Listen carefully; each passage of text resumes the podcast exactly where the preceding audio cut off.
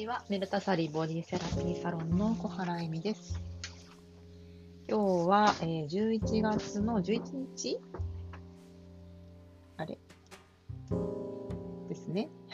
すみません。11日の水曜日です。皆様、お元気でしょうか？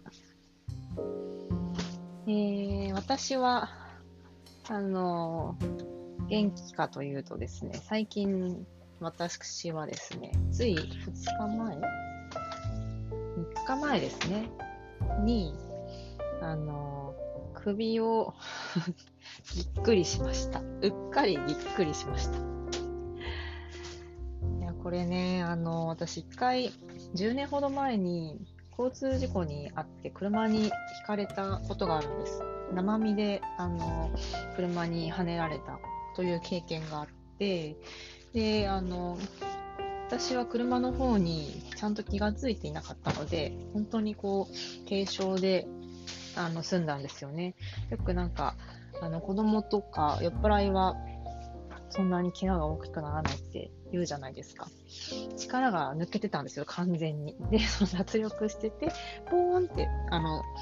飛ばされたので、そんなに、まあ、向こうもおばあちゃんもう亡くなっちゃったんですけど、おばあちゃんで、パーキンソン病がその時から実はあの始まっていたということが分かったんですけれど、後々。あの、そんな感じで、ゆっくりの運転、ノロノロ運転だったので、まあ、多分30キロも出てなかったぐらいだったのかもしれないですね。なので、まあ、そんなに強い刺激ではなく、あの、ゆっくり引かれた。ゆっくり飛ばされた。まあ、それでも、あの、結構宙を舞ったんですけど、で、その時に、やっぱり打ちつけられてるので、そこから、まあ、いろんな骨折だけでは済んだんですけれど、ちょっと首が弱いっていうのがあるんです。で、今ちょっと洗濯物干しながらお話ししてるので、生活音も一緒にお楽しみくださいませ。なこともあって、あのその後特に首に異常はなかったんですけど背中とか肩とかを使いすぎるとあのギクッとなるっていうのが1回あったんですよ。で今回2回目なんです。1回目はハワイでボディーボードをしてでボディーボードっつってもあのビータ版みたいなちっちゃいあのものだったんですけどそんなあの本当のビート板ほどはちっちゃくないですよ。体が乗るぐらいのちっちゃい、安い、なんていうか本当に楽しむための、あのー、遊ぶ用の、本物のやつじゃなくて遊ぶ用のやつ。それを、あの、Airbnb の、あの、お家で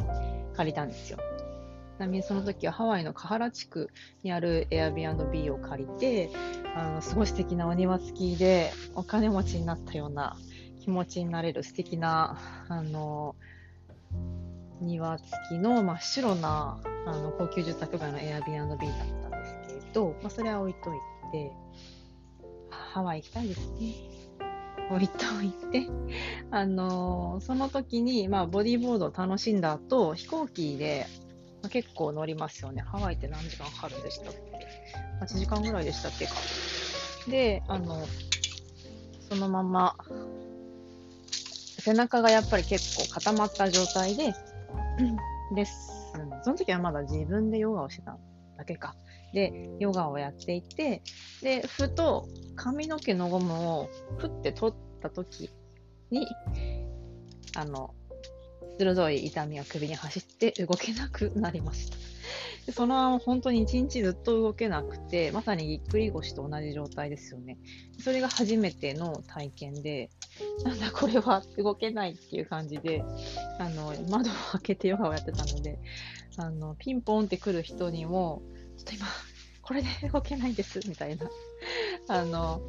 言ったらみんながすごいびっくりして 去っていったっていう記憶があります。保険の勧誘のおばさんとか、あの、もうなんか、申し訳なさそうな顔をして去っていかれました。っていう、あの、ことがあったんですけど、その時に一回体験して、で、その時は、あの、親戚の人の紹介でアスリートの人をあの担当していた経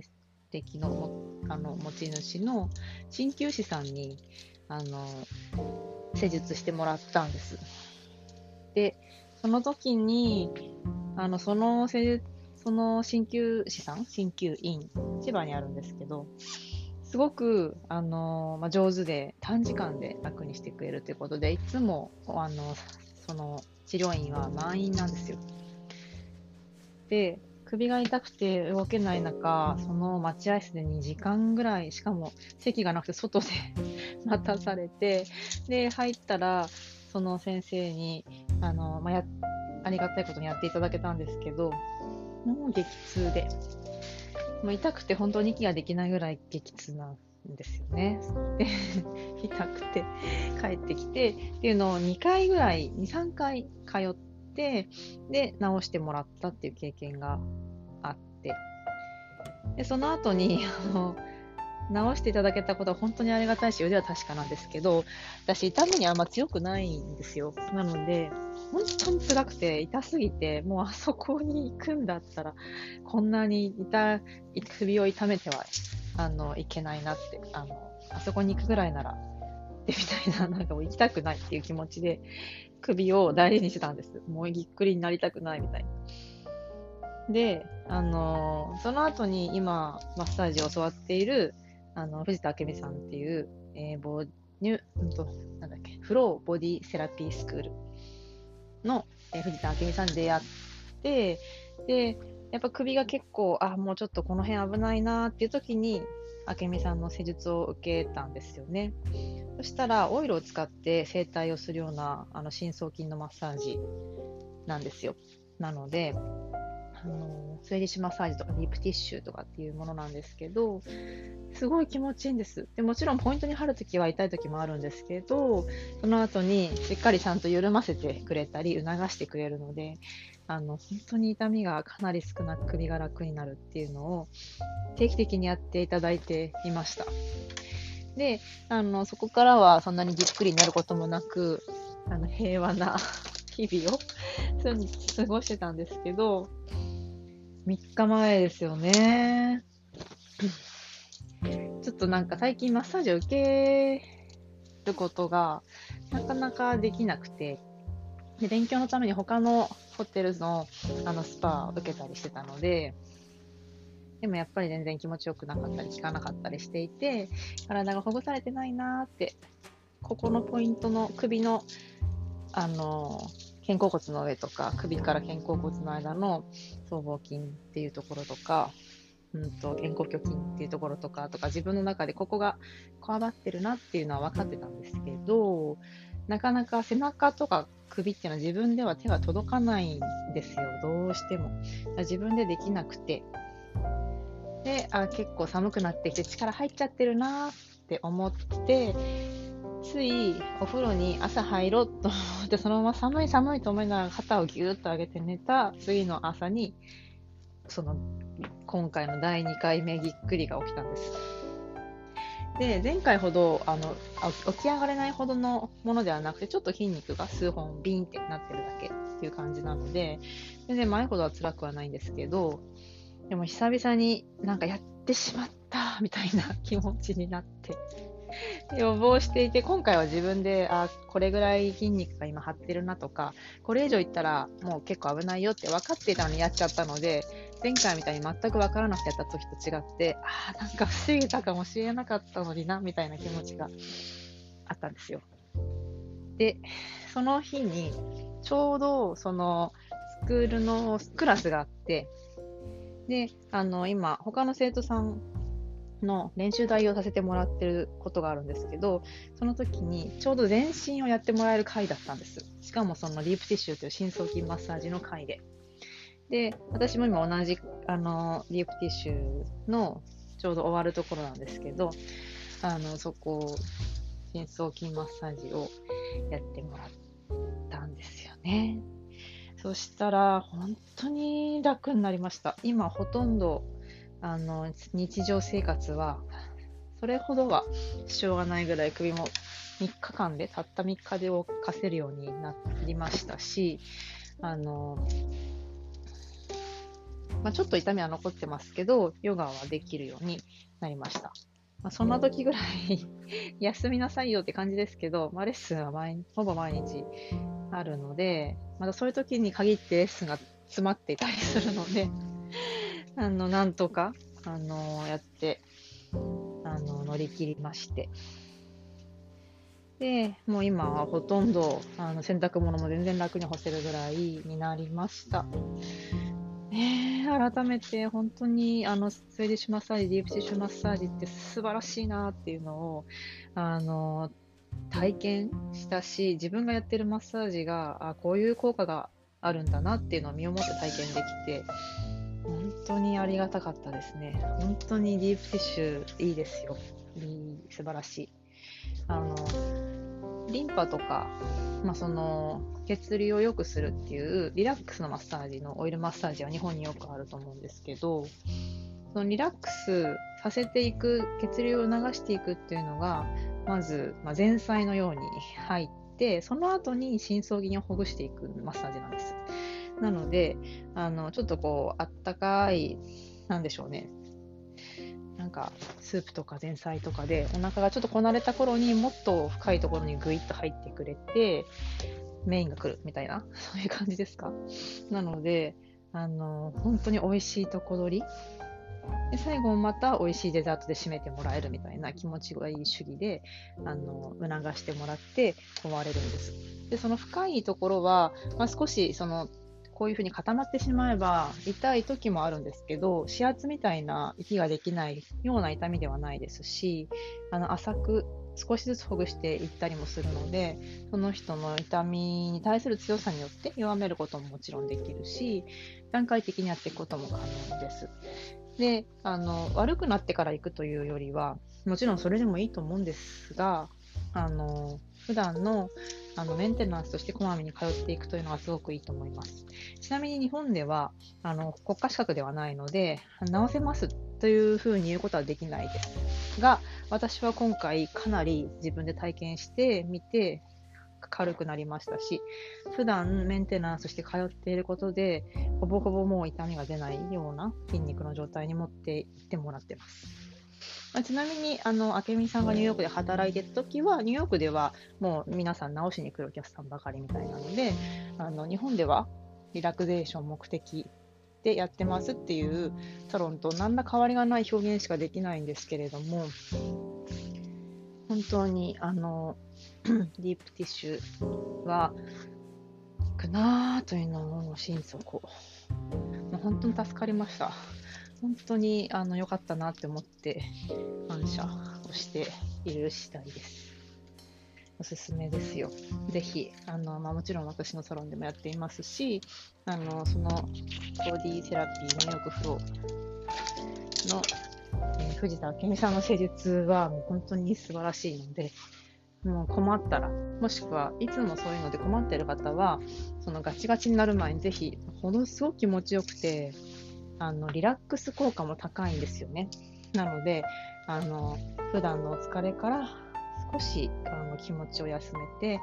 もう身も心もだらんとベッドに横になって終わったら、リラックスして、体もほかほかだけど痛いところも楽になってる。そんなあのマッサージです。ぜひ、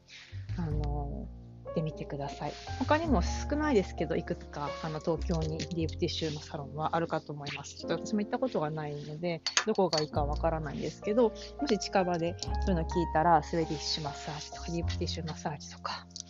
行ってみるといいかもしれません。ち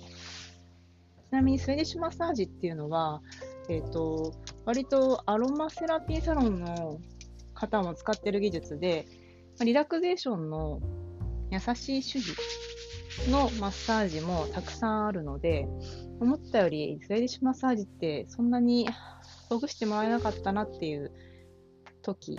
アロマサロンは特にあるかもしれないですが、アロマは、まあ、そのアロマのブレンドを肌に塗布して染み込ませていくことによって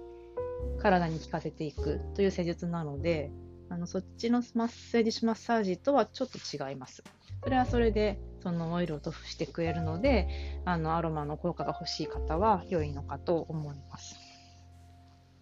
はい。で、えー、とちょっと私外に出て洗濯を広げますね。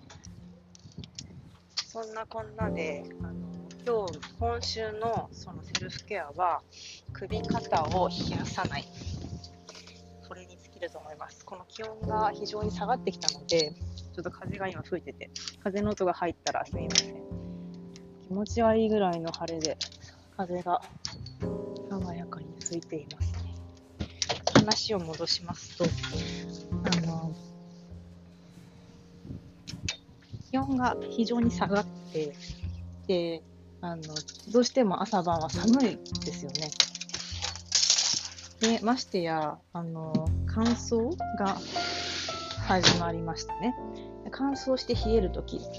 この時、まあ、アイルベーダー的にはバーター、風の質が上がるなんて言うんですけど、まあ、あの、筋肉がこわばったり、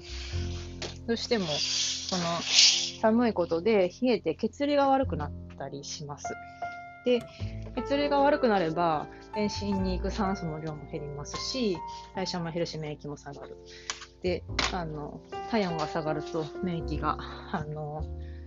何分の1になるっていう研究もありましたけど、あの、実際、体温が下がってしまうと免疫は下がるんだそうですので、これからの時期、このコロナ禍の中で免疫を下げないためにも、あの、しっかり暖かくしていくというのはすごく大事なことだなと思います。で、え、ー、と、まあ、どうやってじゃあ暖かくすればいいのってあの思うと思うんですけど、一番簡単なのは日本には大体皆さん浴槽があるのでバスタブに浸かることで血流を促したり筋肉をほぐすような炭酸ガス入ってるものを入れたり私は炭酸タブレットっていう、まあ、香りも何もない炭酸のあの丸いものが最近ドラッグストアでも売ってますよね。ああいうのを入れたり、あとお塩、あれ？簡単で値段もお手頃なのでお塩を入れたりしてあ、すごく温まるので、お塩を入れたり、お酒を入れたりあのしていますね。で、肩まで浸かるようにしたり、そのホットタオルを、一緒にタオルを持って入って、タオルを温めて首周りに当てがったりっていうのも良いと思います。あとは、あの、私がおすすめ よくしていて聞いたことある方もいらっしゃるかもしれないんですけど、あの、ハーブパッドとか、あと、小豆パッドなんかもおすすめです。でこれは、あの最近はドラッグストアでもいろんな形のものが売っています。電子レンジでチンするタイプ。あとはあのタイでそういうハーブのパッドみたいなものとかハーブボールとかもあるので結構個人でそういうのを作って売られてる方もいらっしゃいます。もし周りの方で手作りされてる方がいたら中身がそれぞれ違うんですけどお米だったりあの塩だったりここにハーブが入ってたりそういう風に豆とか小豆が入ってたり。で電子レンジで、ま、だ結構何回も何十回ぐらいは使えますので、一冬は十分にいけますね。で、好きなハーブ入っているもので、香りでリラックスされるのもいいと思います。あとはまあ、簡単なのはカイロを貼るとか、まあ、人によって合う合わないはあると思いますし、あまりナチュラルではないっていう人もいるかもしれないですけれど、手軽でやりやすいのはカイロを貼る。最近肩周りに貼れるタイプとかあるんですよね。私も持ってるんですけど、そろそろそれを活躍させたいと思います。ね、それ先に貼っときゃよかったって今はちょっとふっと思いましたけど。そうそうそう。とか、あとは首の周りに、あの、首が冷えやすい人とか肩こりやすい人は、ウールとか、なんか好きな素材のストール、ネックウォーマーなんかを巻くとか、寝てる間に首周りって意外と冷えるので、首周りを温めるものをつけるとか、あとはまあ首周り、肩周りをストレッチしたり動かすっていうのも良いと思います。そうですね。あとは、まあ、あの、マッサージ的、マッサージ系だと、オイルを、あったかいオイルを塗るアイルベーダーのマッサージは非常に、あの、おすすめですし、ホットストーンとかもいいと思います。玄武岩という石を温めて、それでマッサージしていく。あとは、ハーブボールとかキリとか呼ばれる、その、まあ、布に、中にハーブを入れたり、いろいろな方法があるんですけど、塩を入れたり、石入れたり、うんと、いろんな、うん、豆の粉、米の粉とか入れたり、国によっていろんなものを入れるのが違うんですけど、そういうものを入れて温めたものをポンポンポンポンと当てていく。それでマッサージしたりしてくれる人もいますよね。そういう風に体を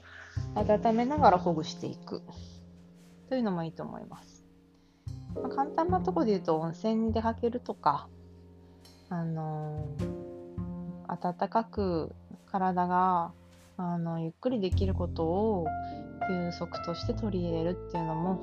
いいですよね。ぜひあの今週末はちょっとスーパー銭湯とか近場の温泉に行くとか日本にはたくさん良い温泉があるから行ってみるのはどうでしょうかはい私のところでも今冬の、あのー、季節のメニューを考えてまして体をあのその深層筋マッサージで深くほぐした後にセサミオイルをたっぷり塗ってアイルベーダーでよく使うんですけど体を温めて中まであのオイルを刺していく油を体に刺すように関節とか全身に油を回していきで毒素を排出しやすくするという意味でもインドでは使われますしあの同時にその関節に油を回すような滑らかにするとかそういう風な意味もインドでは言われてます。そういうものをあの組み合わせた後ほぐし少ないオイルでほぐしたっぷりの温かいオイルに包まれた後に最後にハーバルスチームよもぎバージョンとラベンダーバージョンがあるんですけどその2つどちらかお好きな方でハーブをあのケープみたいなものに入っていただいて顔が涼しくしたまま全身を蒸していくっていうスチームっていうのを今、冬の季節の限定メニューでお作りしようかなと思ってます。でこれはその、この季節の乾燥と冷えを暖かくしっとりとして、その増していく乾燥と冷えを下げて、で、体をほっこり暖かくゆるっと緩めて、で、体の中から溜まった毒素とか、まあ、皮膚に溜まった汚れとかも一緒に出していく。そんな療法です。同時に肌をそのオイルと蒸気でしっとりさせてくれるので柔らかくふっくらとした肌になりますであのちょっとじんわり汗かくぐらいまでしか意外とこの季節体が冷えてるのでいかないんですよ。あんまり汗がダクダク出るっていうほどではあのハーブスチームはないですね。ちょっとじわっと汗をかく程度。でタオルで拭き取って終わり。意外とこうさらっとした汗が出るのであの気持ち悪い感じにはならないと思います。っていうのを今、冬のおすすめメニューで考えてます。まあ、今、このポッドキャストで一番最初に公開したので、もしご興味ある方は、冬のおすすめメニューあのやりたいですというふうにご連絡ください。マッサージの時間によって料金はあの変わってきますので、ご希望に合わせて短いものでもハーブスチームであの蒸してオイルを塗布するだけで少し落ち着きますしもちろん90分120分でしっかりほぐした後にそのセサミオイルに包まれて温かく安定していく感覚とあのスチームで体がゆるゆるに温まって蒸されていくというのも味わうのもほぐされることとその温められることのダブルを味わっていただくのもすごくおすすめだなと思っております。もちろんいつものあのとっておきのお茶をご用意してお待ちしております。今回は何でしょうね。ちょっと今探してます。はい。今日のセルフケアは首肩周りのあのほぐしや温めをそろそろ入れていくと良いですよというお話でした。首肩周りを温めると背中からつながっている腰とかお尻もほぐれやすくなりますのでいきなり腰回りとかお尻のストレッチなんかをして痛めてしまうというあのことを防ぎやすくなります。これから座り仕事立ち仕事なんかで疲れやすいお尻腰対策にも肩周りをほぐしておくというのはつながっているのであの役に立つかと思います。はい、では今日のゆるトークはですね先週先々週ですかねに行ってきた旅の話をしたいと思います。えー、10月末にちょっと母と一緒に誕生日のお祝いも兼ねて久しぶりに長野に行ってきました。もうずっと山に行きたい行きたいと思ってなかなかこの今年は行けなかったですよね。県外に出るということ。特に私たち東京の人にとっては非常に出づらい。でやっぱりそのその先にいる方に迷惑をかけたくないっていうのもありますしあの東京は明らかに感染する人も多いし密度も人口密度が高いのでやっぱりあの感染のリスクがある中でそれを持って外に出るっていうのはなかなかあのいつできるんだろうっていうふうに思っていました。であのそういう中で私たちがかかる恐ろしさっていうのは、まあ、しっかり感染予防もしてますし免疫対策も私はヨガでしているのでほとんどそんなに毎日不安になってドキドキして眠れないとかっていうことはないんですけどやっぱりその他の県の方っていうのは非常にそこを気にされていますよね。やっぱりその私も逆の立場であればそういうふうに感染者が多いところからたら人が来たらやっぱ少し怖いって思うのが自然かなと思いますしどうしてもそのあの来てもらったら嬉しいけれどでも来てもらったら不安っていうまあ、複雑な心境なんじゃないかなと思うんですよ。もちろんその日本全体の規模で見てもあのウイルスがもしかしたらあの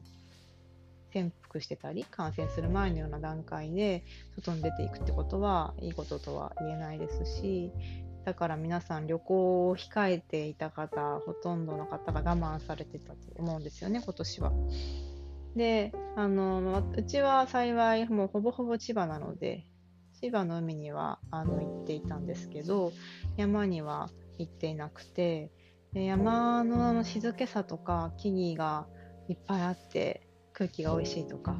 そういうところにすごく行きたくてもう行きたいのに行けない辛さみたいなおそらく皆さんもあると思うんですけどそういうのをずっとあ行きたいな行きたいなってこう山に恋焦がれるみたいな感じだったんですよね。で、まあ、今回、まあ、GoTo トラベルキャンペーンということもあってそんなにその人が混んでるところには行かずにもう本当にお宿と温泉に行くくらいで旅に行ってきました。といっても東京ほど密なところってほとんどないので 全然人が周りにいないんですよ。だから、あの、これは、そりゃ感染はしないわなって、あの、つくづく実感しました。でもだからこそ感染者を出さないようにあの対策は非常にあの取られていましたね。あの店でも食べるとき以外はマスクをしてくださいとか小声で喋ってくださいとかあの手を洗うのは東京と同じように入るとき出るときに手を洗ったりあの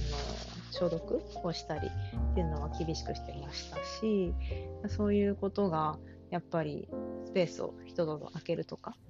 そういうのが徹底されていて東京の人よりもむしろその感染する人が少ない分非常にこう注意をされてるしきっと恐怖心とか不安もあるんだろうなというようなことも感じました。でも子どもたちはあのそんなに東京みたいにたくさんいないのでマスクを取って楽しそうにあの登下校してる姿が見られてああよかったなってあの思ったんですけれどそんなにこう不安に苛まれたりはしてないのかなっていうのをちょっとこうその元気そうな素朴な表情から見て取れました。はい、で、えっと、今回はあのー、すごい個人的な事情なんですけどこれまでの6年間全ての売り上げというのが私の勉強代と、まあ、そのお店の、えっと、仕入れとかそういう経費だけで、まあ、あの回っていたんですが初めて母のために使うことができるように7年目にしてなったので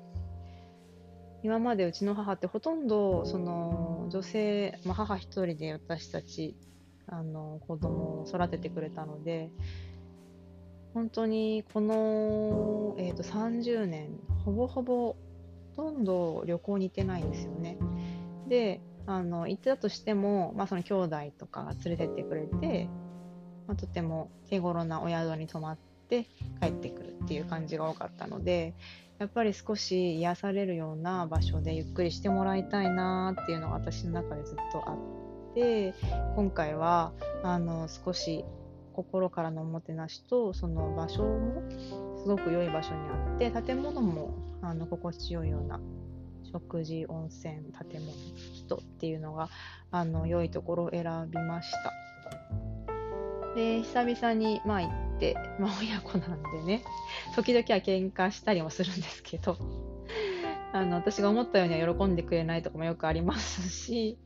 まあ、疲れてしまうっていうこともやっぱ年齢があるのであの疲れやすいとかあの、まあ、ちょっとね、2人のペースがお互い大人なので合わないとかそういう諸事情はあれど、まあ、あのとても楽しくあの良い時間を過ごすことができました、まあ、うちはお酒をのあの割と好きな家系で、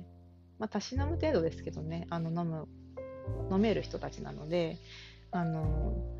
美味しいワインとか日本酒をいただきながら土地の元気な食べ物を新鮮なものをいただいて温泉に入り紅葉を眺めてで新鮮な空気を吸ってであのリラックスドライブをしてであの長野の人たちに触れて帰ってくるという旅本当にシンプルな短い間の旅だったんですけどいややっぱり本当に旅っていいですよね。なんか時間の流れが非日常に行くことで全然変わってしまうので頭の中のあの思考回路も変わりますし普段考えないことを考えられたり、まあ、普段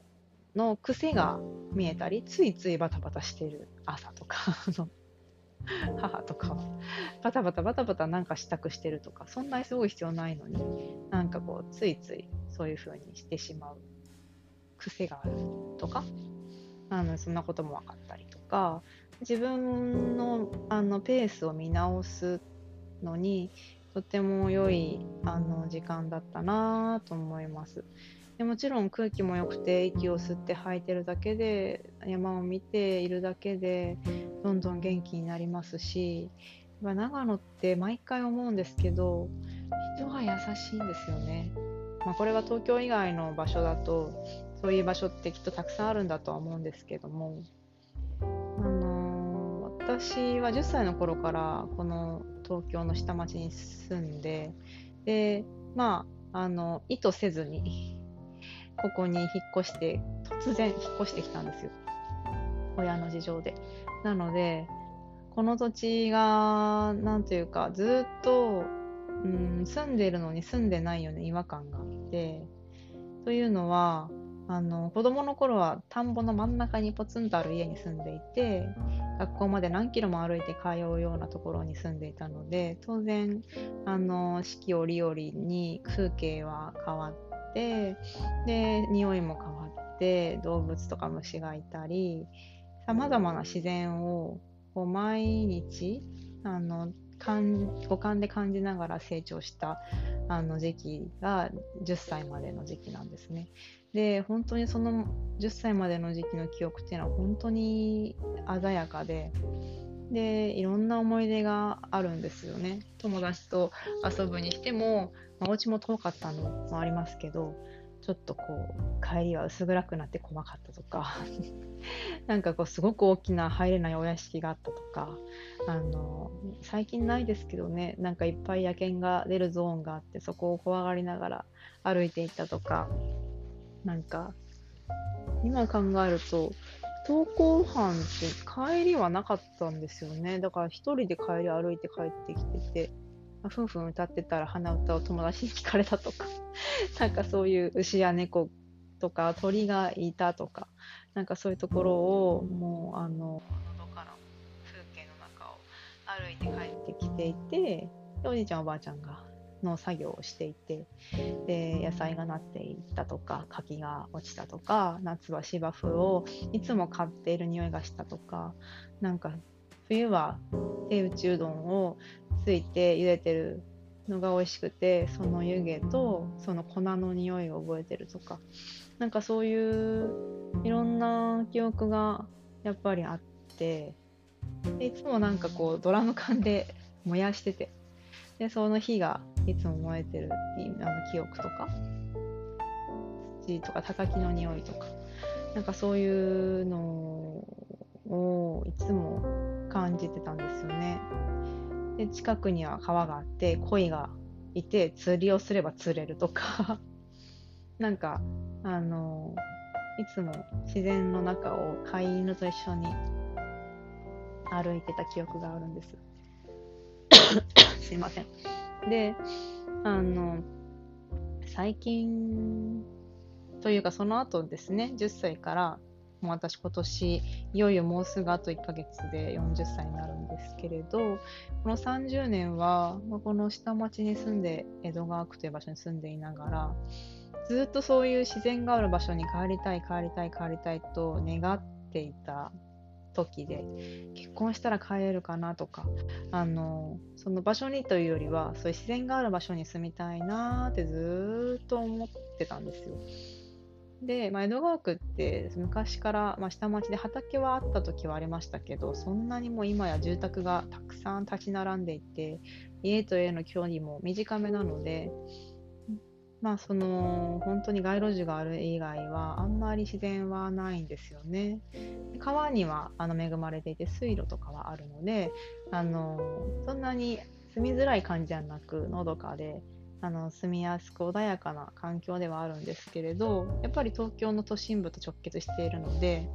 日中は人が少ないですし朝晩は人が忙しそうに行き交いますしまあ、働いているママさんも多いので自転車をあのすごい勢いで漕いでる女性がいっぱいいたりとかあのなかなかこうのんびりしてる人っていうのがいないんです。でもともとこの辺の人ってまあ下町の人なので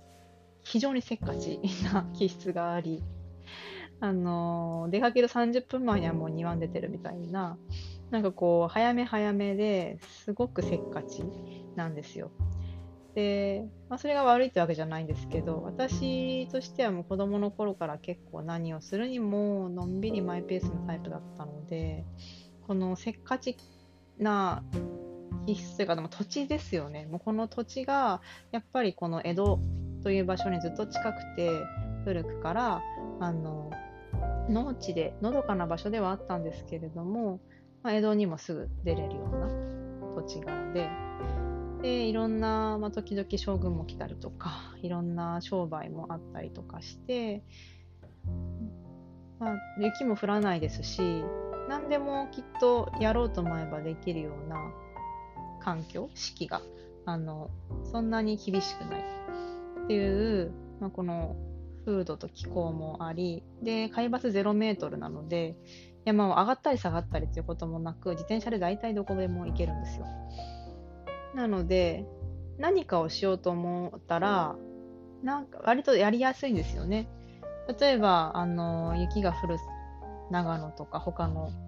様々な土地では、冬の間はどうしても行動に制限が出たり、あの、雪が強く降れば出れない日もあるでしょうし、どうしてもそのじっとしていなきゃいけないっていう自然の厳しさがある場所があったりもしたり坂が多かったらあの例えば夏はあんまり移動しないとか わかんないですけどあの私のいとこは自転車をあの電動じゃないと移動しないって言っているぐらい坂が多い同じ東京でもあの西側のエリアに住んでるんですけどそういう人もいますよね。なのでまあなんというか急いでことを頑張ればできやすい土地風土なのかなって東京ってあのそういうとこが多いのかなって思います。こん。だけ大きな平野があるのもあの日本の中で珍しいことですし関東平野というのが。なん。で、やっぱりその、まあ、いろん。なことが移り変わるスピードも昔から速い江戸の中で、この下町というのは非常に人がチャキチャキと速い、速いん。ですよね。で、まあ、そういう下町気質の人とか、ちょっとあの言葉が悪い人とか いっぱいいるんですけど、まあ、そういうのも、まあ、慣れ親しんでるし好きなんですけれども、なんか長野に行くと皆さんやっぱりすごくゆっくり地に足がついた生活をしているというか、まあ、空気感を放っていてで本当にただレンタカーを借りるだけでも人は優しいんですよね。人としての余裕を持っているというか。でそこに着いた時に毎回驚くんですよ。だそのいろんなところから来た人が東京の人は冷たいっていうのはこういうことなんだろうなって思うんですけどやっぱりあのその土地の中で、あの、毎日地に足をつけた生活をして忙しいこともあるでしょうしストレスもあるとは思うんですけれどでも山があったり川があったりあの馴染みの土地とか四季があったりっていうのをあの眺めているだけで本当にこの土地にいたら人格変わるなって毎回毎回思うんですけどあのそんなことを今回もあの思いました。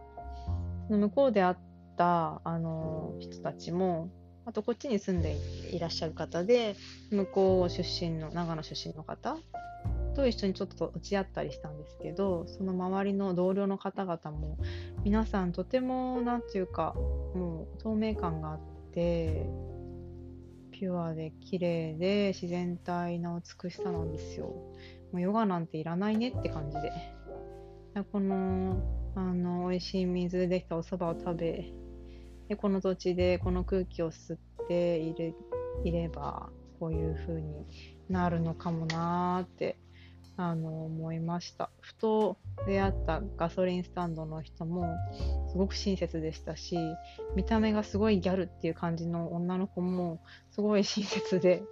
みんなハートがあるなっていうあの人ばかりに出会うことが多いです。もちろんいろんな人はいるとは思うんですけれども。なんかこのやっぱり土地に住んでいて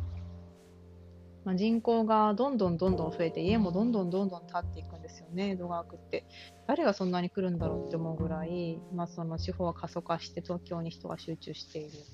それはあのすごく良いことでもあるという側面もあるかもしれません。けれどその方々にとっては例えばお仕事があるとかあの雪かきしなくて済むとかさまざまな仕事の種類があるとか人との出会いがあるとかいろんな良い面も求めて引っ越されてくると思うんですけどここにやっぱり30年住んでると人がどんどん増えて人との縁はどんどん疎遠になって最近は近所の人も挨拶しないで行ってしまう人もいますし逆にその昔はもっとこの土地も人との縁があったしのんびりしてたはずなのにいつの間にこうなっちゃったなーって挨拶した方が子供とかに怯えられたりすることも最近あるので、あのー、それが自然になっちゃってるっていうこの環境が不自然だなってつくづく思うんですよね。そういうパッと通ったら目を合わせてくれるとか挨拶してくれるとか困ってそうだったら親切にしてくれるとかっていうことを毎回長野であの多くの方がしてくださるので。なんか本当にそういう小さなことでもなんか癒されます。逆に江戸川区に住んでるとそういうのは東京全体かもしれませんがほとんど今は昔はありましたけれどなくなってしまったのでそれはすごく残念なことだなと住んでいてやっぱりその小さな幸せが、うん、なかなか毎日の中で人との関わりの中では感じるのは難しいですよね。ということを改めて感じたりもしました。そんなこんなでやっぱり長野に行くと土地的にも人的にもとても心が安らいでああいいな住みたいなって思っちゃうんです。まあそんなあの暖かな土地長野できっと長野以外にもきっとそういう素敵な場所や人は日本にはたくさんあって東京だけが今すごく過密してるのできっとそういうところから集まった方も皆さんそれぞれ苦しい思いをしながらだけどこの東京の人がみんなで何かこうそういうのを醸し出してしまってみんながみんなお互いに生きづらいみたいなことになってるのかなと思うと、まあ、その人たちにもみんな田舎があり会いたい人たちがいるんだろうなと思うわけですよ。そうするとやっぱり東京でサロンをやるっていうのは大事なことなのかなと思い直したりもしますし、まあもちろんいろんなあの側面があるので、長野にも大変な面もあれば、あの地方とその都市のいい面悪い面とか、あのそういうものもあると思いますので、まあ、その私はずっとこの関東の下町に住んでいるのでそういうことを客観的に考えるのもあのいい機会になるなと思いました。あとは食事が美味しいですよね。本当に食事が美味しいのであの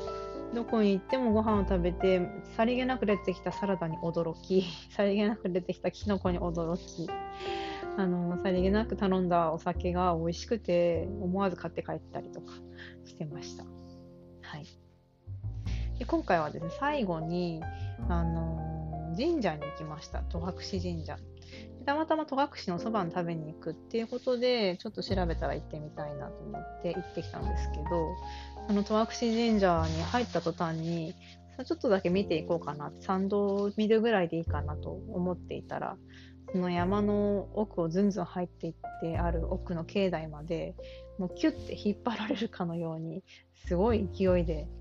歩いて寒さも疲れも感じずに すいません感じずにであのお参りを3人でしてであのすごい勢いで満月に近い月に照らされながら日が沈んだあの境内をですねあの月明かりとともに帰ってきたんです。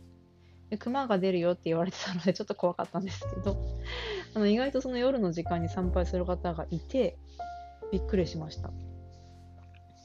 でそのあのエネルギーというか空気が素晴らしく体の中がパカンと開いたようにあの天の岩戸を押し開いたと呼ばれるあの神様が祀られてるところだったんですけどとても良い参拝になりました。不思議な体験でしたね、なんか。スイスイ歩けちゃって、すごい勢いで帰ってこれちゃって。で、なんか次の日に一緒にあのヨガをやったら、みんな体が柔らかくて、なんだこれは、なんだこれはってびっくりしたんですけど、まあ、それがそのあの体の気の巡り、エネルギー、土地の力っていうものなんだろうなっていうことを改めて感じましたね。はい。やっぱりその体っていうのはうんなんかこう自然の一部であって東京にいるといつもの体のサイクルからちょっと抜け出しづらかったりするんですけど自然があるところに身を置いたりそういう神社のようなとてもあの磁場エネルギーがいいところに体を置くといつものその体の重さとかうんだるさとか疲れやすさっていうのをこう全然違うあの段階に引き上げてくれますよね。すごく体が軽くなったり調子が良くなったりそういうのを改めて自然とかそういうあの自然の中にある神社とか素晴らしいなって感じました。なかなかまた冬になって旅行にあの行けるのかわからないですけれど、なんかあのきっと皆さん今のうちにって言ってる方もいらっしゃるかもしれないですけど十分に注意しながらでもあの人がそんなたくさんいないところを目指していけばそんなの良いところで東京より密じゃないところたくさんあるので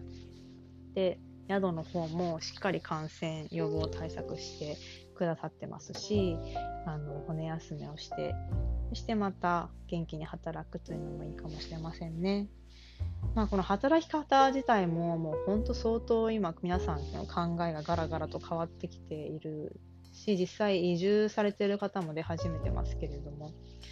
メルタサリも移住したいなって 思ってます。まあ私はずっと思ってるんですけどね、さっきお話ししたみたいに移住したいってずっと思ってるんですけど、あの、まあ、なかなか状況が揃わなかったりするので、まあ、プチ移住をちょこちょこしたりしてるんですが、あの、今年はバリにも行けない、来年も行けないのかなっていう感じもしてるので、あの、なかなか東京でじりじりしてはいるんですけど、まあ、ヨガをしながら、ちょっとこう、リフレッシュしたり、瞑想したり、なんかあの、時々は自然に触れたり、温泉に入ったりして、あの、まあ、気分転換したり、ある意味こうじっとできる時って意外とあのその時にしかできないこともあると思うので、まあ、本を読んだり今は勉強をあのたくさん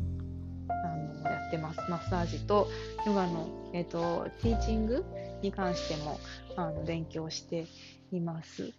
しいろいろフェルデンクライスっていう体の訓練法とかオンラインで勉強できることが増えてすごく学びがぐんと進んであの多分例年の数倍23倍の速度で今年はたくさんもっとかな5倍ぐらいは情報量が来てオンラインで学びが進めたなと思いますそれをぜひあのレッスンとかトリートメントにもどんどん出してますのであのぜひ楽しみにあのしていてください。では今日はこんなところで終わりにしますね。いかがでしたでしょうか？冬寒くなりますので乾燥と冷えを暖かくしっとりさせて元気に休み休みで夏よりは動けなくなったり睡眠時間も増えてくるんですで食事量は増えてきてご飯が美味しい時期ですし溜め込む時期に入りますのであまり体重が増えたと気にしすぎずに美味しく食べてそしてあの少しゆっくりとあのお家の中で過ごしてください。過ごしてくださいというか、まあ、過ごしてみるのがアイルベーダー的なとか体の季節の過ごし方季節の、あの移り変わる中でのバランスの仕方としてはおすすめです。では今日も最後までお聴きくださりありがとうございました。トリートメントやレッスンのご予約もいつでもお待ちしております。では、良い一日をお過ごしください。